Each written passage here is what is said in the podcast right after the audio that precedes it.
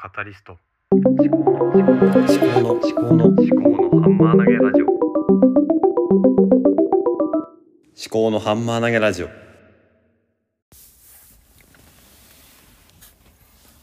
考のハンマー投げラジオパーソナリティの立見明子です。この番組は3児の父で理系出身事務職の私が物事を鵜呑み猿真似せずに自分の頭で噛み砕いて未来の自分に届けるというテーマでお送りしております。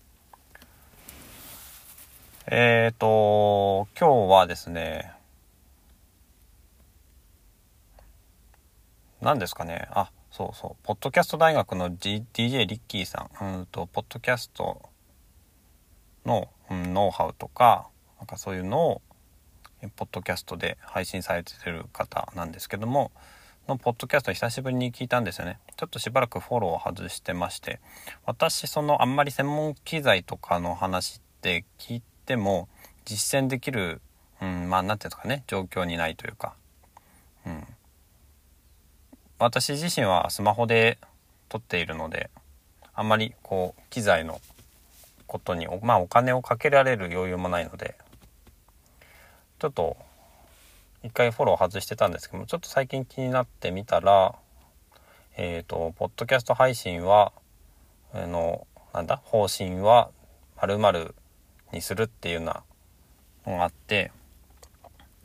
うん。まあ内容は私の予想をしたそのキーワードの通りだったんですけどもね、まあ、私自身もねこの毎日やってますけども、まあ、平日毎日。一回やめようと思ってでやめてでなんだろうな毎朝5分のアウトプット習慣っていうコンセプトも、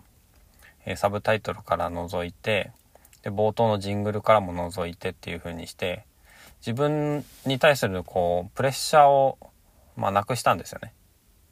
なんか毎朝やるって言っときながらやってねえじゃんっていう風になると自分がへこむので、それはもう自分の自由で、えー、番組の概要欄には不定期配信という風に書いた。で、不定期配信という風に書いて毎朝5分っていうのもやめたところで、なんかそのところで逆にですね、なんか毎朝5分喋る習慣がなんかついてきたんですよね。まあ人間って不思議なもんでね、うん。いや、そのね、宣言することによって実行するっていう効果もあるんですけども、プレッシャーを外すっていうことによって、こう、やっぱ肩の力が抜けるっていうのがあるんだなと思っていたところなんですよね。それがね、うん、まあちょっとリッキーさんが言ってることとは違うかもしれないけど、自分自身、うん、プレッシャーを外してみたら、案外こう、楽に更新できるようになったなと思って。で、そうだな。まあ、リッキーさんはね、私と違って、リスナーの役に立つ話をするっていうコンセプトでされているんですけども、私自身のポッドキャストのコンセプトは、まあ未来の自分に届けるということでね、これ自分のただの美貌録みたいなもんなんでね、ただこう、なんていうのかな、再生数自体は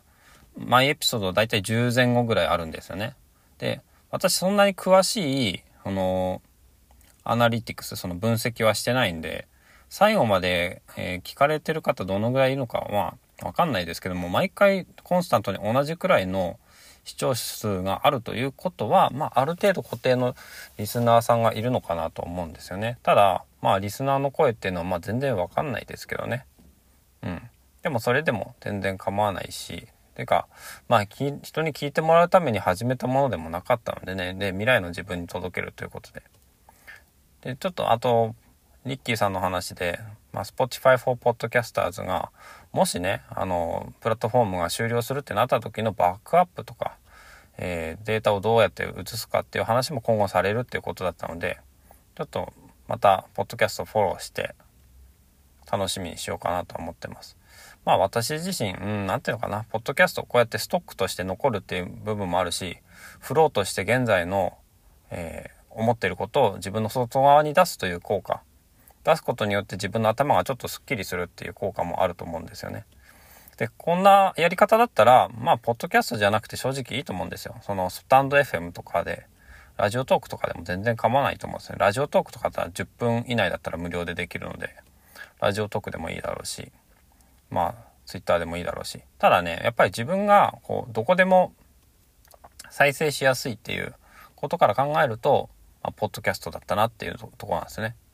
その、プラットフォームにあんまり左右されないで。で、しかも私はちょっとこう、まあ BGM つけてみたりとか、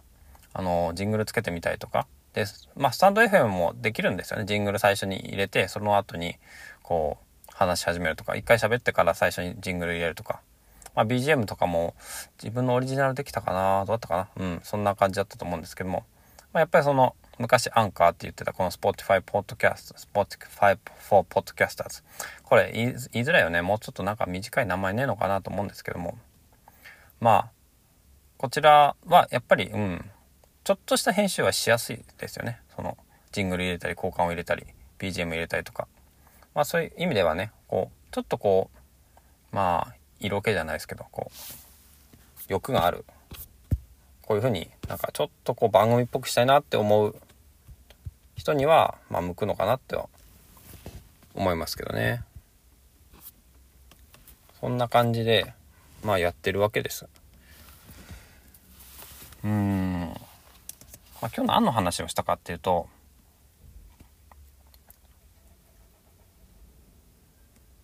何の話をしたんだ？そう。やっぱり、ね、その、人のためって思いすぎてもちょっと辛いし、まあ、楽しんでやった方がいいんじゃないかなっていうことですね。まあ、それはポッドキャストに限らずね。うん。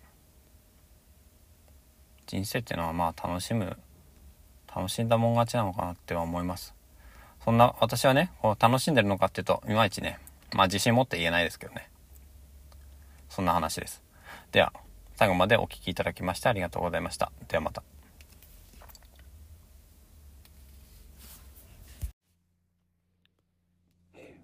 今回のエピソードは、スマートフォンでアンカー、あ、旧アンカー、Spotify for Podcasters のアプリでの録音が途中で失敗してしまったので、えー、同時に収録している iPad での収録音源をアップしております。音量や音質がいつもと異なりますが、原因はそのためです。ちなみになぜ収録失敗したかと言いますと